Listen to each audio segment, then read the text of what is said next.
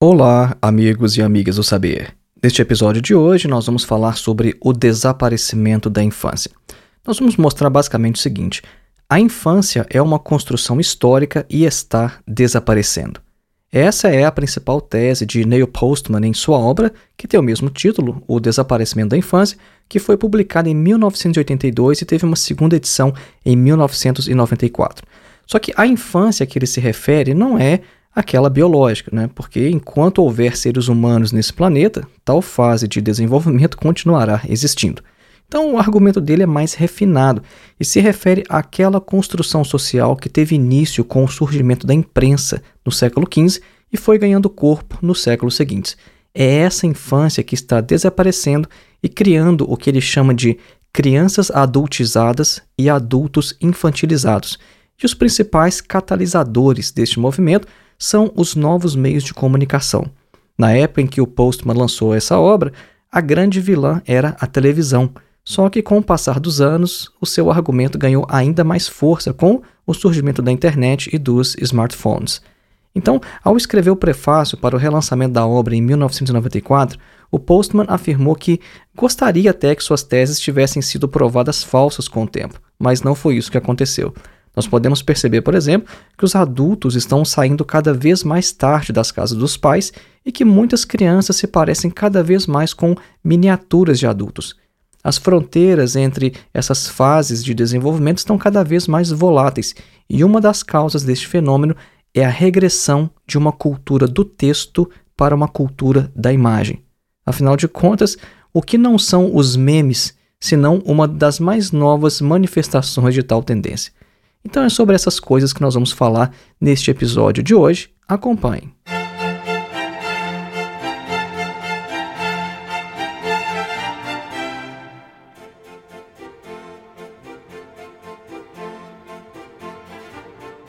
Antes de iniciar, um breve recado. Faça sua inscrição em nosso curso de Introdução à Filosofia, dos Pré-Socráticos a Sartre. O nosso curso tem mais de 14 horas de duração, oferece total flexibilidade, pois não há data nem de início e nem de término para você concluir, e você ainda recebe um certificado ao final. O nosso objetivo é colocar você em contato direto com alguns dos principais textos de toda a história da filosofia. Então, ao invés de ler comentadores ou literatura secundária falando sobre os filósofos, os nossos vídeos vão te preparar para ler diretamente textos de Platão, Aristóteles, Sêneca, Marco Aurélio, Santo Agostinho, Tomás de Aquino, René Descartes, Immanuel Kant, Hegel, Karl Marx, Sartre e etc. Para mais informações, acesse o link que está na descrição deste episódio ou então o link que você pode encontrar em nosso site, que é www.filosofiaepsicanalise.org. O nosso segundo recado é que você pode se tornar um apoiador deste nosso trabalho através da plataforma Apoia-se. O link para o nosso perfil está na descrição deste episódio. E uma outra maneira de manter este trabalho no ar é contribuindo com qualquer valor através de nossa chave Pix, que é o nosso endereço de e-mail filosofiavermelha@gmail.com. O nosso terceiro e último recado é que você pode já adquirir o meu livro diretamente no site da editora. A obra se chama Duvidar de Tudo: Ensaios de Filosofia e Psicanálise. E é uma coletânea com cerca de 90 textos que eu escrevi ao longo dos últimos 15 anos. A obra é dividida em três sessões: a primeira de filosofia, a segunda de psicanálise e a terceira de sociedade e religião. A maioria dos textos é de caráter introdutório e são a base deste trabalho que nós fazemos aqui neste podcast e em nosso canal no YouTube. Para mais informações, acesse o link que também está na descrição deste episódio. Voltemos então ao nosso tema: o desaparecimento da infância. Nessa primeira parte, nós vamos fazer um apanhado histórico e mostrar como a infância era em outros momentos, em outros períodos da história. E depois nós vamos avançar para o período moderno e contemporâneo, fazendo também uma crítica social muito interessante à televisão. Então, o Postman vai iniciar sua obra dizendo o seguinte: olha, as crianças são mensagens vivas que nós enviamos a um futuro que não veremos. É uma definição bem interessante, né? Vejam só. Crianças são mensagens vivas que enviamos a um futuro que não veremos. E ele diz que nenhuma cultura jamais esquecerá que essa própria cultura precisa se reproduzir. mas isso não significa que uma ideia social de infância seja necessária. Então, logo de partida, a gente precisa distinguir entre o que no inglês ele chama de infancy e o que ele chama de childhood. A gente acaba traduzindo tudo como infância, né, dependendo do contexto, mas no inglês tem essas duas palavras. Né? Eu li a obra dele no original em inglês. A infancy a gente talvez chamaria de uma primeira infância, e essa ênfase ela é determinada biologicamente. Agora, a childhood já é um conceito cultural. E neste episódio aqui trata-se de examinar a childhood. Então, a ideia de infância na cultura ocidental tem menos de 200 anos de existência. E a tese da obra de Postman é mostrar que a infância teve um início determinado e que seu fim já se acena no horizonte, tendo em vista que as barreiras que separam o mundo adulto do infantil se erodem cada vez mais. As referências da literatura antiga sobre o que nós chamaríamos de crianças é muito ambígua. Nós sabemos que, até a época de Aristóteles, por exemplo, não havia limites legais ou morais para a prática de infanticídio. Vejam só, é uma coisa que para nós hoje soa horrível, né? Não havia limites legais para o infanticídio até a época de Aristóteles.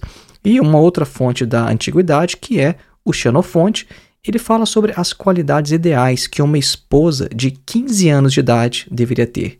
Veja só, 15 anos e já tinha idade para ser esposa naquela cultura.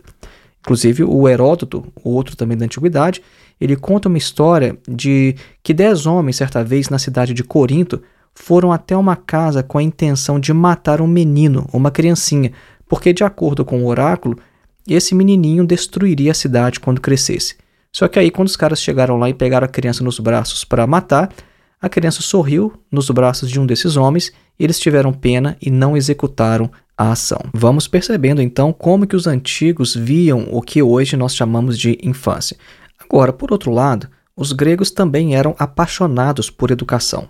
O próprio Platão nos fala sobre como as crianças deveriam ser educadas em sua obra A República, e o tema reaparece em vários outros de seus diálogos, como o Menon, por exemplo. Nesse diálogo, Menon eh, e tem um menino que é escravo, e esse menino é conduzido por Sócrates à descoberta de uma operação geométrica. Também foram os próprios gregos que inventaram a ideia de escola. E a palavra que os gregos utilizavam para lazer refletia uma ideia ateniense de que uma pessoa civilizada gastaria o seu tempo pensando e aprendendo. Indo um pouco mais para frente ali na história, os romanos tomaram de empréstimo dos gregos a ideia de escola e ultrapassaram a noção de infância que os gregos já tinham. A arte romana, por exemplo, ela vai mostrar uma distinção de idades mais acentuada entre crianças pequenas e crianças em desenvolvimento, uma coisa que só foi vista novamente na cultura ocidental na época do Renascimento. É, a arte é um lugar privilegiado para a gente observar como que essas culturas antigas observavam, como elas viam a, a, infância, as crianças. Né? E além disso, os romanos também começaram a estabelecer a conexão entre criança e a ideia de vergonha. Isso aqui é muito importante, essa ideia de vergonha. Isso faz parte da infância, isso faz parte do processo civilizatório, a ideia de vergonha, ser capaz de sentir vergonha. Então, a gente encontra, por exemplo, em um trecho de uma obra de Quintiliano, a ideia romana de que as crianças deveriam ser defendidas, preservadas, poupadas de certos segredos adultos, especialmente daqueles segredos de caráter sexual, sendo esta uma característica essencial da ideia moderna de infância, a ideia que a gente ainda tem hoje. E vale lembrar que veio também dos romanos a primeira lei contra o infanticídio, que só foi promulgada no ano 374. Nós já mencionamos aqui que na época do Aristóteles, o infanticídio era uma prática comum e não havia punição legal para a prática do infanticídio. Só em 374 com os romanos é que veio a primeira lei contra o infanticídio. Então, movendo um pouco mais ali para frente, na Idade Média, pelo menos quatro importantes transformações relacionadas ao tema da infância aconteceram. Tá? Então, o que, que a Idade Média trouxe que é relevante para o tema que nós estamos discutindo aqui, que é o desaparecimento da infância? Bom, na Idade Média aconteceu, primeiro, a alfabetização desapareceu. Segundo, a educação formal desapareceu. Terceiro, a ideia de vergonha desapareceu. E quarto, a própria infância desapareceu. Veja só, é importante a gente distinguir aqui, para explicar esses quatro pontos, entre uma alfabetização social e uma que é de ofício. A alfabetização social significa uma condição em que a maioria das pessoas pode e de fato vai ler. Agora, a alfabetização de ofício significa uma condição em que a arte de ler é restrita a alguns poucos, como escribas e monges. Então, a leitura na Idade Média, devido até mesmo ao tipo de caligrafia muito artística, né, que deveria ser praticamente decifrada, era uma leitura extremamente lenta, balbuciada, pronunciada palavra por palavra, como se fosse uma criança na primeira série.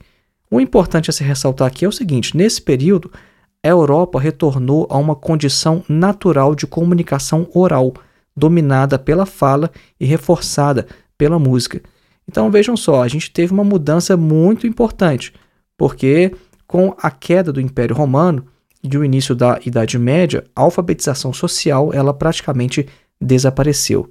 Eram poucos os que de fato sabiam ler, e esses estavam geralmente dentro de mosteiros. Indo um pouco mais para frente na história, no final da Idade Média e no início do Renascimento surge a imprensa, e este surgimento é de fundamental importância para o nascimento também da ideia de infância, como nós conhecemos hoje. É com a palavra escrita que vai surgir o novo adulto, identificado como aquele que é capaz de ler e ter acesso a informações que o analfabeto, ou seja, condição natural óbvia da criança, toda criança nasce analfabeta, né, essas condições que só o adulto podia ter e que o analfabeto não podia. Então, a Igreja Católica ela via a leitura como um processo de desintegração social, tendo em vista que a reforma protestante foi basicamente um movimento fortemente pautado no livro, a Bíblia no caso. Então, o ato de ler se tornou sinônimo de heresia e não demorou muito até surgir o Index, né, aquela famosa lista de livros proibidos. Agora, os protestantes, por sua vez, já pensavam que a alfabetização ajudaria a diminuir a superstição e investiram massivamente na imprensa. Então nós chegamos nesse momento ao ponto que mais nos interessa, ao ponto que vai fazer surgir a ideia de infância como a gente conhece hoje. É, nós vimos que na antiguidade grega e romana a forma como a infância era vista é bem diferente da forma como nós a vemos hoje. Nós percebemos que a infância desapareceu praticamente na Idade Média, né, porque as crianças tinham acesso a praticamente tudo que os adultos também sabiam. A criança, assim que já aprendia a falar, já estava inserida na comunidade, né, porque a transmissão de conhecimento era principalmente oral, mas agora tem uma mudança muito importante que é a partir do Renascimento e com a criação da imprensa. Agora, a ideia de infância não surgiu da mesma forma e ao mesmo tempo em todos os lugares. Nos países da Europa em que a alfabetização era de fato apreciada, foram também criadas escolas e, com isso, seguiu-se necessariamente um rápido desenvolvimento da ideia de infância. É por essa razão que a ideia de infância se desenvolveu mais rapidamente nas Ilhas Britânicas, por exemplo. Não há dados exatos sobre a taxa de alfabetização no século XV, só que o filósofo Thomas More, autor daquela famosa obra A Utopia, o Thomas More estimava que em 1533 mais da metade da população inglesa podia ler uma tradução da Bíblia.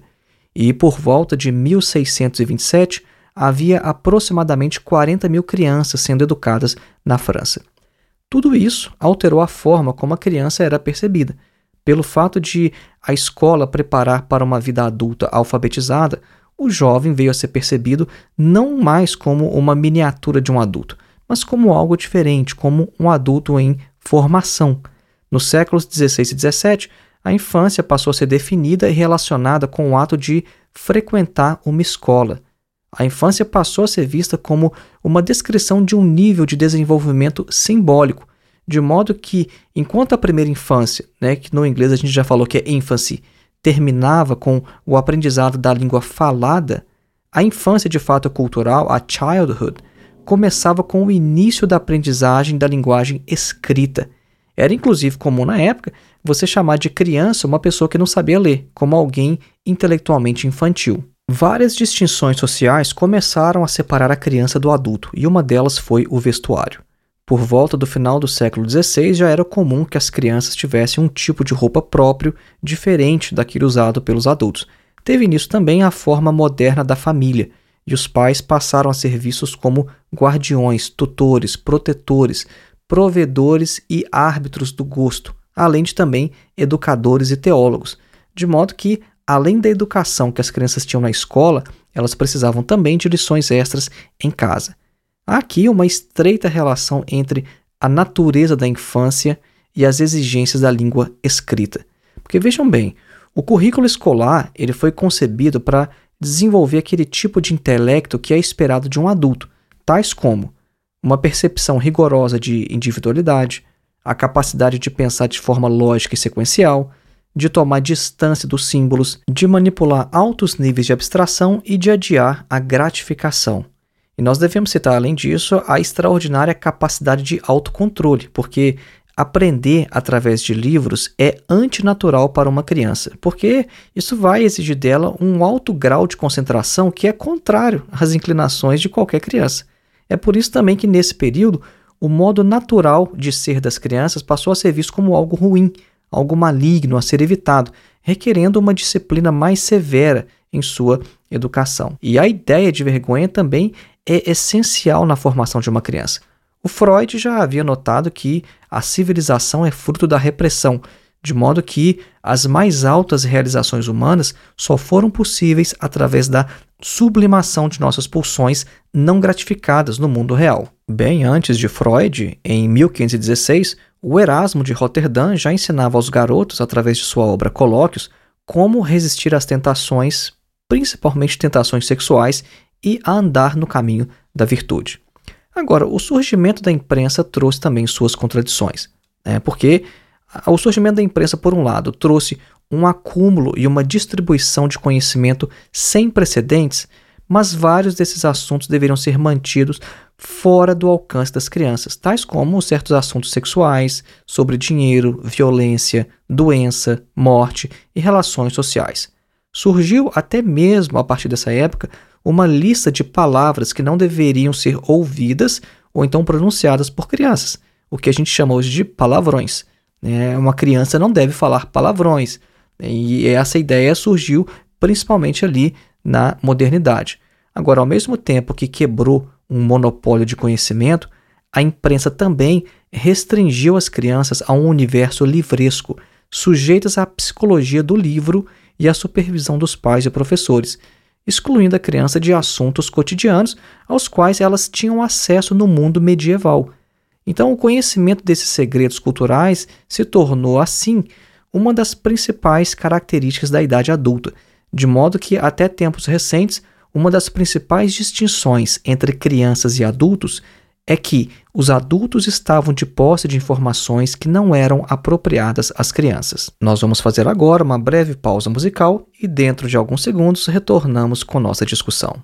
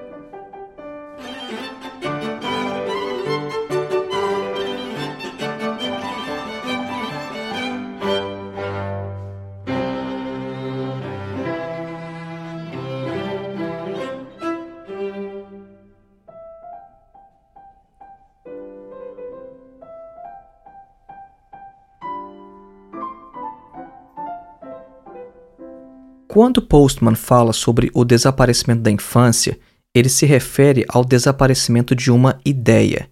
A sua tese não é de que a infância tenha surgido já plenamente desenvolvida do seio da imprensa de Gutenberg, embora este tenha sido um dos principais eventos em sua formação. Como toda e qualquer ideia, em cada lugar em que foi assimilada, a ideia de infância sofreu modificações, sendo ressignificada, enriquecida ou então até mesmo degradada, sempre de acordo com as condições econômicas, religiosas e culturais. A industrialização do século XVIII, por exemplo, foi uma feroz inimiga da infância, levando crianças a trabalharem em minas escuras e insalubres por horas a fio, ao invés de frequentarem a escola. Por isso é importante também ressaltar que, inicialmente, a infância foi um fenômeno de classe média e demorou algum tempo até que chegasse também às classes sociais mais pobres. A infância sobreviveu em uma Inglaterra industrializada somente porque as classes mais ricas mantiveram a ideia viva, porque adultos das classes oprimidas geralmente não estavam em condições de se posicionar de maneira esperada em relação a uma criança. Né? A gente sabe que é, más condições econômicas e de vida trazem um embrutecimento também dos afetos, de modo que os adultos deste período não conseguiam mostrar ou então desenvolver o nível de afeição ou comprometimento que hoje consideramos normal em relação a uma criança. Progressivamente, então, os governos passaram a ter participação mais ativa na vida das crianças, e tal esforço pode ser visto principalmente nas diversas reformas escolares, o que se reflete também na biografia intelectual da Europa do século XVIII. Se a gente pensar bem, o século XVIII foi o período de pensadores como Goethe, Voltaire, Diderot, Immanuel Kant, Locke, Rousseau e David Hume, só para citar alguns. O John Locke, por exemplo, exerceu enorme influência sobre a questão.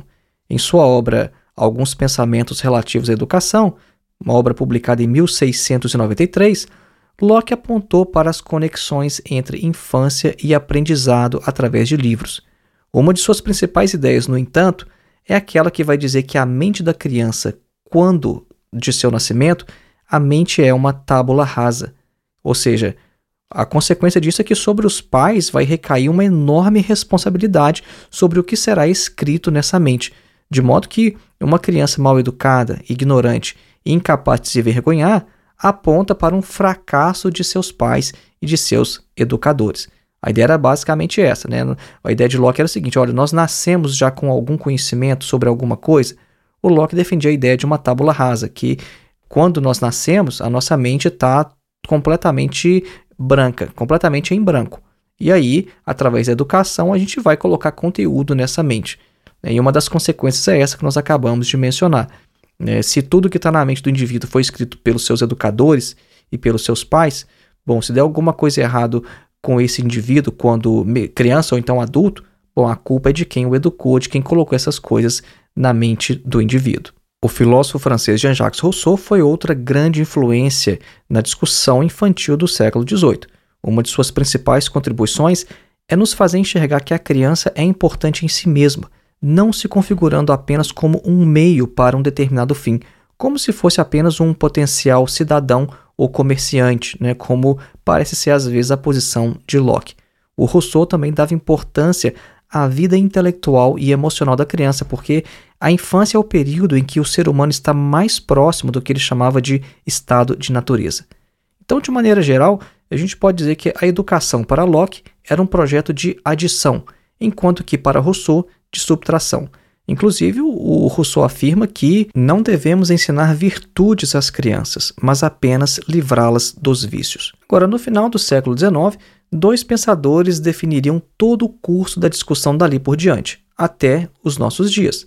Esses dois são Sigmund Freud e John Dewey, e eles vão representar uma síntese da jornada da infância do século XVI até o século XX. O Freud vai afirmar, por exemplo, que a criança possui uma estrutura e um conteúdo únicos, e desde pequenos nós já possuímos sexualidade e somos imbuídos de complexos e instintos psíquicos, as chamadas pulsões. Então, para atingir a maturidade ou então a idade adulta, a criança precisa superar ou sublimar suas pulsões.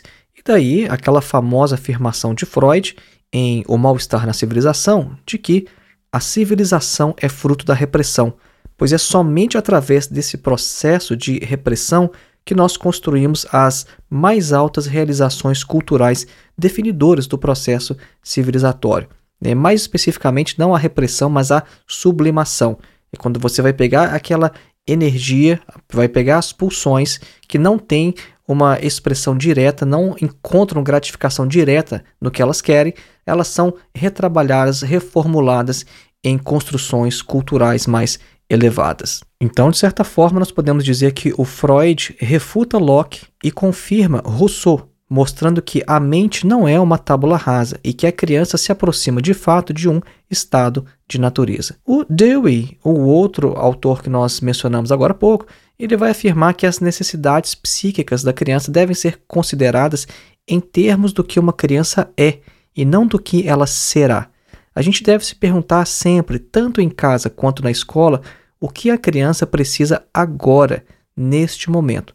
Então, o Freud e o Dewey cristalizaram o paradigma básico que a infância seguiu desde o surgimento da imprensa, isso é, a criança enquanto estudante, cuja individualidade deve ser preservada através dos cuidados e cuja capacidade de autocontrole e adiamento da gratificação assim como o pensamento lógico, devem ser desenvolvidos. Percebam que tudo isso que a gente falou do início desse episódio até agora foi para mostrar o desenvolvimento dessa ideia de infância.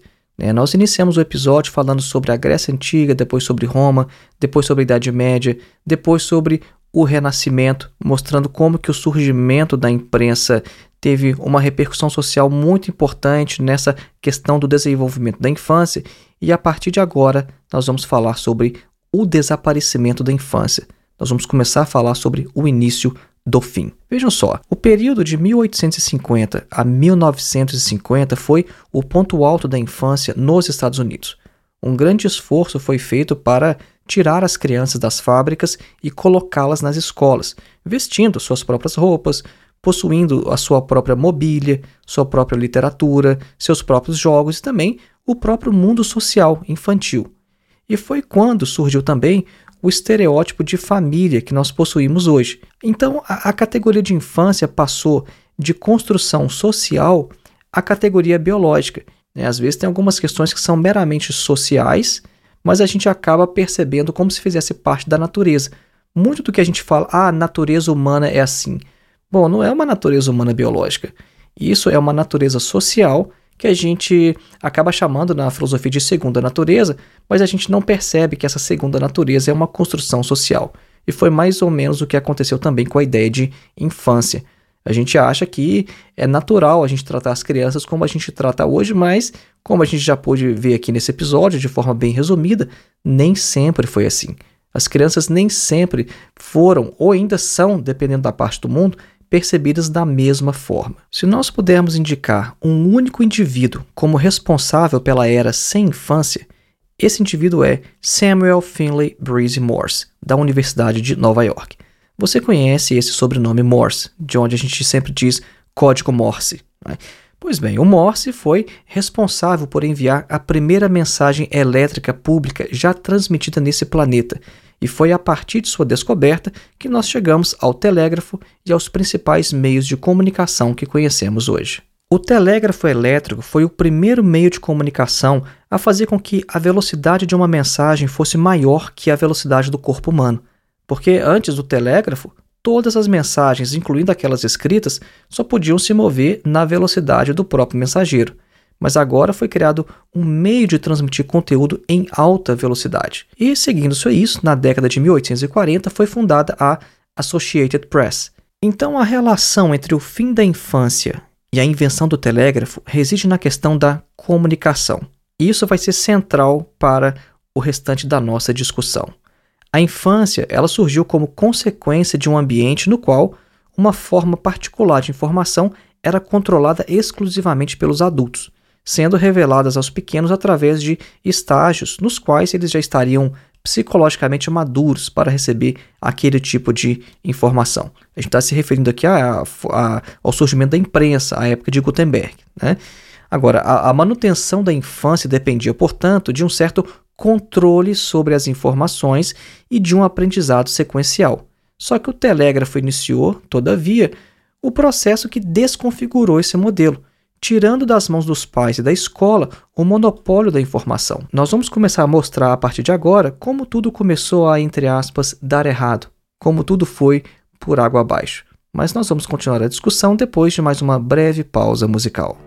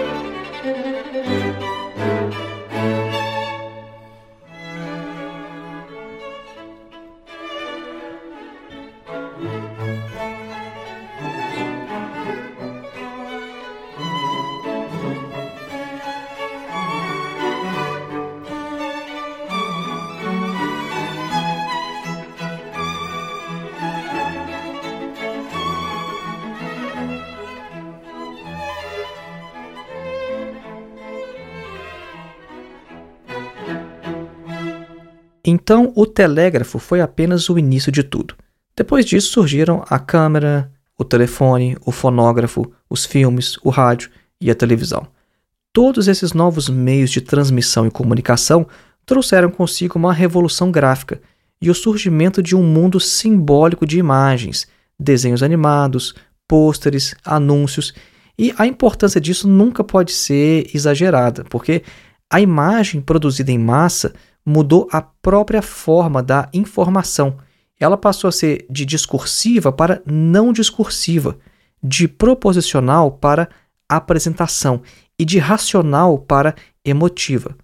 Vejam, a linguagem é uma abstração sobre a experiência, né? enquanto imagens são representações diretas, concretas da experiência. Palavras e imagens são universos diferentes de discurso, porque uma palavra é, antes de tudo, uma ideia, é imaginação.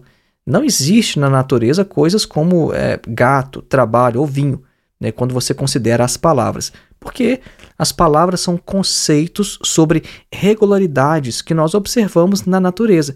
E imagens não mostram conceitos, mas coisas. Uma imagem, ao contrário de uma frase, é irrefutável. É por isso que nós podemos dizer que, de certa maneira, imagens são cognitivamente regressivas. A palavra escrita requer do leitor uma resposta agressiva quanto ao seu conteúdo de verdade, de modo que, pelo menos teoricamente, uma avaliação pode ser feita caso o indivíduo tenha conhecimento ou experiência para tal. Agora, as imagens não. As imagens requerem do observador uma resposta estética, apelando às suas emoções ao invés da razão. E as imagens vão nos pedir não para pensar, mas para sentir. E no passado, foi a incapacidade de transmitir aos outros as nossas experiências imediatas que nos fez desenvolver linguagem e conceitos. Mas quando a comunicação ela pode ser feita apontando o dedo para alguma coisa, então a boca se fecha, a mão que escreve não se move mais e a mente vai encolher. A publicidade através de imagens é uma das forças mais destrutivas do mundo literato, do mundo das letras, das palavras, do texto. A imagem de massas introduziu um elemento pervasivo de irracionalismo tanto na política quanto no comércio. Com a fotografia, o cinema e a televisão, a imagem de um candidato, por exemplo, se tornou mais importante que seu programa de governo. É na televisão, portanto, que nós podemos ver mais claramente como e por que a base histórica para uma linha divisória entre infância e fase adulta está sendo erodida. Vamos comentar um pouco mais sobre essa questão. Vejam bem, ler e interpretar textos é muito mais complexo do que reagir a imagens.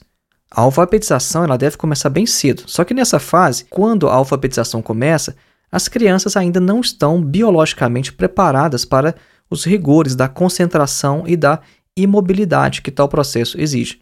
Pessoas que aprendem a ler depois que sua linguagem oral já está desenvolvida raramente vão se tornar leitores fluentes. Porque o ato de ler não é apenas decifrar código, mas uma maneira de se comportar, da qual a imobilidade física é apenas uma das características. E a autocontenção é um desafio não apenas para o corpo, mas também para a mente. Então, frases, parágrafos e páginas, né, isso na leitura, eles vão se desenrolar lentamente, em sequência, em uma lógica que não é nada intuitiva. E a pessoa letrada precisa aprender também a ser reflexiva, analítica, paciente assertiva, né? ou seja, tem que ser capaz de dizer não a um texto quando necessário. Então, tendo em vista a dificuldade desse processo, não é difícil perceber por que ele era uma barreira que separava a infância da fase adulta. Só que com a televisão, tudo isso colapsa. Porque são as imagens que dominam a consciência do telespectador, não obstante a TV também fazer uso da linguagem, né? o que fica claro ao lembrarmos que um indivíduo assiste TV, o indivíduo não lê TV. Então, na televisão, a mudança de imagens é tão rápida e dinâmica que às vezes ela pode chegar a 1.200 imagens por hora. Agora, assistir televisão é algo tão primitivo que, além de isso não requerer nenhuma habilidade, também não desenvolve nenhuma. Vejam, nenhuma criança ou adulto se torna melhor em assistir televisão através da prática, fazendo mais do mesmo. Porque as habilidades requeridas para assistir televisão são tão elementares que a gente nunca ouve falar de, por exemplo, um déficit de capacidade de assistir televisão. Eu nunca ouvi falar que ninguém tivesse algum problema com isso. Mas ah, não, um tal indivíduo ele tem um déficit de capacidade de assistir televisão. Agora, ao contrário de livros, esses sim, eles apresentam uma grande variedade em sua complexidade léxica e gramatical, e eles devem, por isso, ser recomendados de acordo com a habilidade do leitor. Agora, a imagem televisiva não. A imagem televisiva está disponível para todos, não importando a sua idade. A televisão, nesse sentido, não diferencia adultos e crianças, e a televisão está apagando a linha divisória entre infância e fase adulta de três maneiras. A primeira é que a televisão não exige instrução para compreender sua forma. A segunda, a televisão não faz exigências complexas nem à mente e nem ao comportamento do telespectador. E a terceira é que a televisão não segrega seu público. A televisão, então, ela recria as condições de comunicação dos séculos 14 e 15, de modo que a televisão está acabando com todos os segredos que a vida adulta mantinha escondida das crianças. Agora, sem segredos, não pode haver mais infância. Então, um dos principais efeitos da TV é eliminar a exclusividade de um certo tipo de saber específico dos adultos. Tal efeito é consequência de um princípio ainda mais básico e elementar, que é o seguinte: o princípio de que um grupo é definido pela exclusividade de informações que seus membros possuem. Então, por exemplo, se todos soubessem tudo o que os advogados sabem, não haveria advogados. Não haveria nem mesmo a necessidade de advogados, né, se todo mundo tivesse o conhecimento jurídico que os advogados possuem. Então, se os alunos, né, outro exemplo, se os alunos soubessem o que seus professores sabem, não seria necessário fazer nenhuma distinção entre professores e alunos. Ou então, se todos aqueles que não estudam filosofia fossem tão filósofos quanto aqueles que de fato se ocupam dessa área, o próprio termo já perderia o sentido. Então, todo grupo é, de certa maneira, uma conspiração contra todos os outros que se encontram fora dele. Claro que nós estamos falando aqui de grupos sociais, o que não envolve diferenças biológicas, como aquelas entre os sexos, por exemplo. Agora, tendo em vista que a infância é uma construção social e que as crianças se diferenciam dos adultos principalmente no que diz respeito a um determinado corpo de saber que possuem, a televisão rompe a barreira entre infância e fase adulta ao revelar às crianças o que elas não deveriam saber. Uma das consequências é a perda de autoridade dos adultos. Grande parte da autoridade dos adultos vem do fato de os adultos serem a principal fonte de informação sobre o mundo e a vida para as crianças. Mas se essas crianças pensam que os seus pais ou professores não sabem mais que eles, então não há motivos para ouvi-los, obedecê-los ou admirá-los. A curiosidade é substituída pelo cinismo, quando não pela arrogância, de modo que muitas crianças e adolescentes confiam não mais em seus pais ou adultos cuidadores, mas em notícias que recebem de fontes muitas vezes dúbias. Quem lida hoje com crianças ou adolescentes, sendo pais ou educadores, sabe muito bem do que a gente está falando aqui. Que as crianças hoje, principalmente os adolescentes, estão num grau de arrogância sem limites porque acham que já conhecem de tudo, porque a informação está toda ali na palma da mão. Qualquer coisa pode fazer uma consulta no Google e acha que já está sabendo mais do que os próprios pais sobre a vida ou sobre a sociedade. Agora, não é a primeira vez na história que as crianças sabem tanto sobre o mundo dos adultos como hoje. A gente já afirmou nesse episódio aqui, isso era muito comum na Idade Média. E o ponto é justamente que, pelo fato de estarmos criando uma situação análoga à daquele período, Aquela construção social iniciada no Renascimento, a qual damos o nome de infância, essa construção social está desaparecendo. Na Idade Média, a criança já estava socialmente integrada à comunidade de adultos, tão logo conseguisse falar e compreender, não havendo muitos segredos ou vocabulário específico. Então, a televisão recria esse ambiente medieval e não é nenhuma surpresa que as crianças aprendam hoje tantas coisas indesejáveis que os próprios pais nunca ensinaram. Agora, se infância e fase adulta são correlatos, qualquer mudança em um dos lados afeta também o seu oposto. O desaparecimento da infância significa também, ao mesmo tempo, o desaparecimento do adulto, tendo em mente aquele conceito de fase adulta que nós já mencionamos. O adulto é alguém letrado, alfabetizado, capaz de se autoconter e adiar a gratificação daquilo que lhe promete prazer, o adulto é alguém capaz de pensar de maneira conceitual, sequencial, de olhar para frente, se preocupar com o futuro, além de valorizar a razão e ordens hierárquicas. Com o desenvolvimento da televisão, da internet e dos smartphones, outros traços de caráter emergem e surge uma versão diminuída, uma versão light do que é fase adulta. E isso agora vai separar as fases da vida em três. Numa ponta a gente tem a infância, na outra ponta, a senilidade. E no meio, a gente tem o adulto infantilizado. E o que é então o adulto infantilizado? Bom, o adulto infantilizado pode ser definido como alguém já com idade biológica madura, mas cujas capacidades intelectuais e emocionais permanecem incompletas. Na Idade Média era normal a figura do adulto infantilizado, devido em grande parte à ausência de escolaridade. De maneira resumida, nós podemos afirmar que a emergência do adulto infantilizado se deve ao fato de que, na arena simbólica em que os seres humanos crescem, estão acontecendo nesse momento transformações em sua forma e conteúdo, as quais não requerem nenhuma distinção entre as sensibilidades de um adulto e as de uma criança. E isso, inevitavelmente, vai fundir as duas fases em apenas uma. Um exemplo claro dessa transformação está na consciência política. A forma da informação se tornou mais importante que seu conteúdo, de modo que todo candidato precisa de um marketing manager, né, um, um gerente ali de imagem, para tomar conta né, de sua imagem, de como ele vai aparecer. E a televisão é o que? É uma sucessão ininterrupta de imagens e muito pouco discursiva. E a televisão chama a atenção não para ideias, porque ideias são abstratas, distantes, complexas, né, sequenciais. Não, a, a televisão ela chama atenção para personalidades que são mais concretas, vívidas.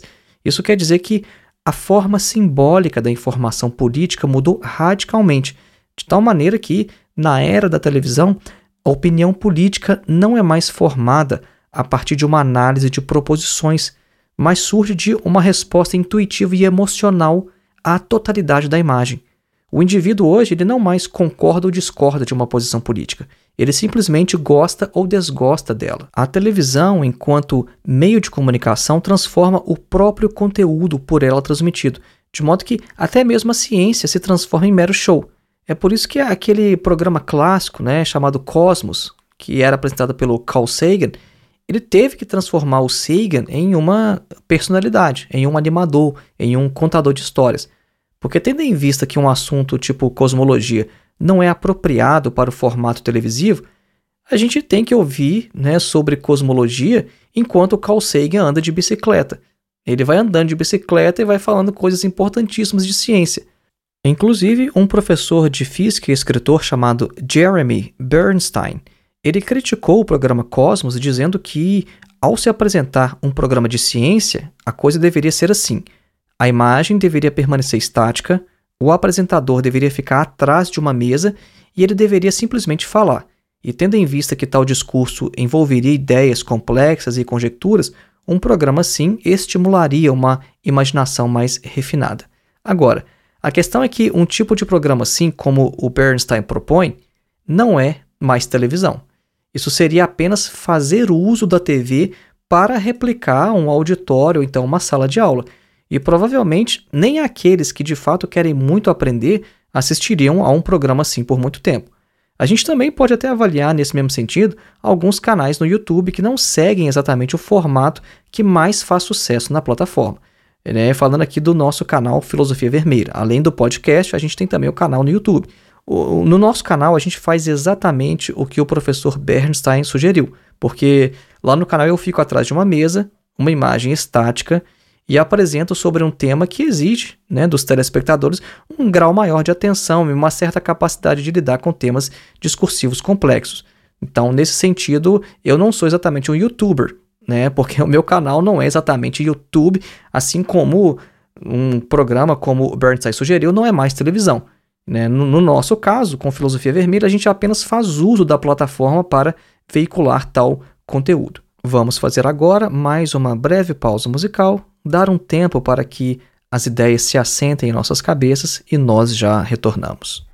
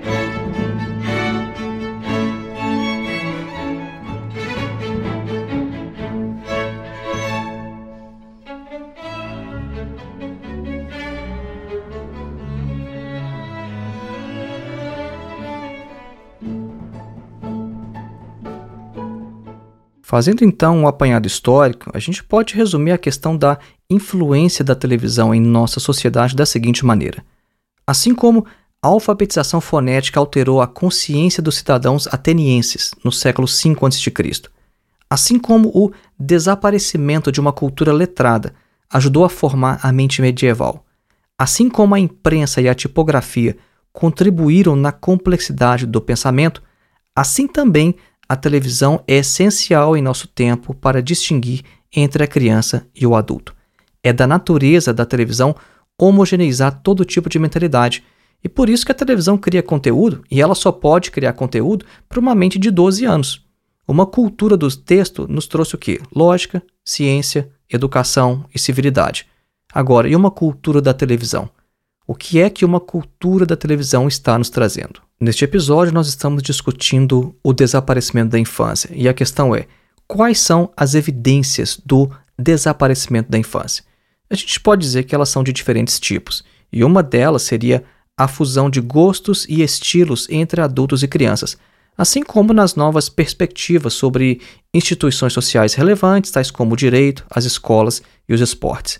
Há também algumas evidências mais delicadas e problemáticas, tais como alcoolismo, uso de drogas, atividade sexual e crimes, por exemplo. Né? Se a gente for pegar estatísticas sobre esses índices, por exemplo, de criminalidade e consumo de drogas, a gente vai perceber que cada vez mais adolescentes e crianças começam a fazer uso de substâncias ilícitas cada vez mais cedo. A televisão pode ser considerada, de certa forma, como o meio de comunicação mais democrático, no sentido de que ela só mostra aquilo que os indivíduos de fato querem ver e conseguem entender porque é só isso que pode garantir o seu sucesso comercial.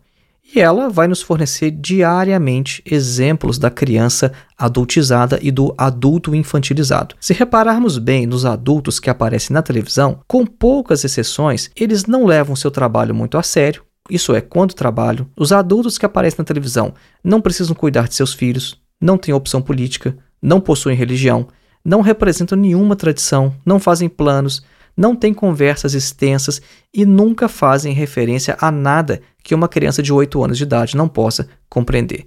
Claro que a gente pode encontrar em um tipo ou outro de programa ou em alguma série algum adulto que não preencha todos os itens desse perfil que a gente acabou de traçar, mas são, como afirmamos, uma minoria. O modelo de adulto apresentado na televisão é aquele de uma criança, isso pode ser visto em quase todo tipo de programa. Nos chamados game shows, por exemplo, os participantes são cuidadosamente selecionados, tendo em vista principalmente a sua capacidade de suportar humilhações. A fusão dos mundos adulto e infantil pode ser vista também no vestuário. Isso varia quase que anualmente, né, de acordo com a moda. Só que é cada vez mais comum crianças usarem modelos de roupa adulta e vice-versa. E a gente pode citar também a enorme indústria dos jogos hoje talvez uma das principais evidências da infantilização dos adultos. Vejam, os jogos eletrônicos eram, algumas décadas atrás, voltados principalmente para as crianças, havendo obviamente aquelas exceções pontuais. Algumas décadas depois, no entanto, surgiu até mesmo o termo gamer como rótulo de uma nova identidade social. Então, adultos com idade suficiente para conhecer os grandes clássicos da humanidade, tais como a Ilíada e a Odisseia de Homero, por exemplo, eles vão, em vez disso, dedicar horas da semana a jogos eletrônicos. Ao invés de estudar história, filosofia e tantas outras disciplinas importantíssimas para compreender o mundo adulto, preferem assistir a vídeos falando sobre mais jogos, levando a passividade a um grau extremo.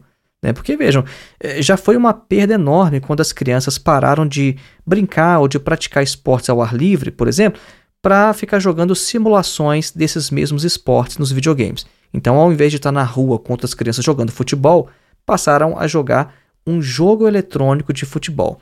Agora, hoje a questão se torna pior ainda quando o indivíduo nem mais joga, mas fica no YouTube assistindo vídeos em que outros indivíduos estão jogando. É a passividade elevada a um grau estratosférico. Nós podemos ainda mencionar o gosto musical como sintoma da infantilização do adulto. O declínio da apreciação da chamada música clássica ou erudita mostra que os adultos hoje não podem mais afirmar que o seu gosto musical representa um nível maior de sensibilidade do que música para adolescentes. A música erudita, por exemplo, exige muita concentração e abstração, tendo em vista que a música, por não ser visual, ela não captura nossa atenção da mesma forma que uma pintura ou uma escultura, por exemplo. Nenhuma criança tem concentração suficiente para acompanhar todos os movimentos de uma sinfonia com 50 minutos de duração, e parece que é cada vez menor o número de adultos que também são capazes de fazer isso. Nós podemos também citar que é cada vez maior o número de idosos em asilos. Isso seria mais uma evidência do adulto infantilizado, o qual se recusa a assumir total responsabilidade por seus pais, os quais são vistos como um fardo intolerável. E também as taxas de casamento, cada vez menores, são índice do mesmo fenômeno, assim como o menor número de filhos dos casais e a duração cada vez mais curta dos matrimônios. A gente também pode perceber adultos saindo cada vez mais tarde das casas dos pais, o que era impensável algumas gerações atrás. Enquanto fatores econômicos e conjunturais são parte das causas do fenômeno, ele não se resume apenas à precarização do trabalho ou à dificuldade de se conseguir emprego ou então ao preço dos aluguéis. Há também questões afetivas e emocionais desempenhando um papel importante na questão. Esta é a tese então de Neil Postman sobre o desaparecimento da infância. O argumento da obra, de maneira geral, é que a infância é uma construção histórica e não estamos falando aqui daquela primeira infância biológica, a qual depende da natureza e sempre existirá enquanto houver seres humanos. O surgimento da imprensa no século XVI alterou a sociedade e fez surgir as categorias de adulto e criança, efetuando uma cisão entre os mundos de cada um.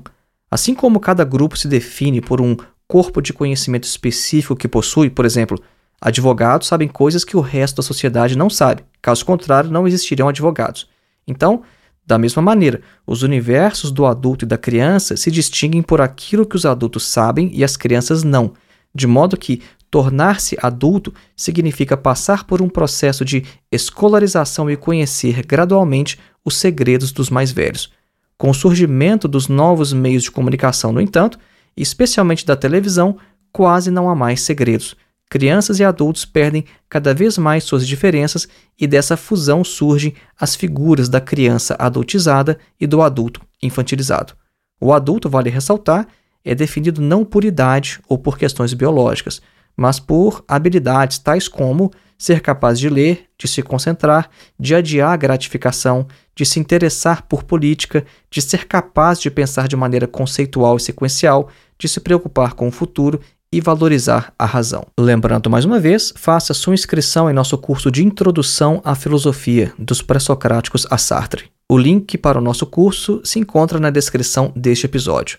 Considere também ser um dos nossos apoiadores através da plataforma Apoia-se ou então fazendo uma transferência de qualquer valor através de nossa chave Pix, que é filosofiavermelha.gmail.com. E também considere adquirir a nossa obra Duvidar de Tudo, Ensaios de Filosofia e Psicanálise. Grande parte do conteúdo que apresentamos aqui nesse podcast se encontra em formato impresso nessa obra. Um grande abraço e até o próximo.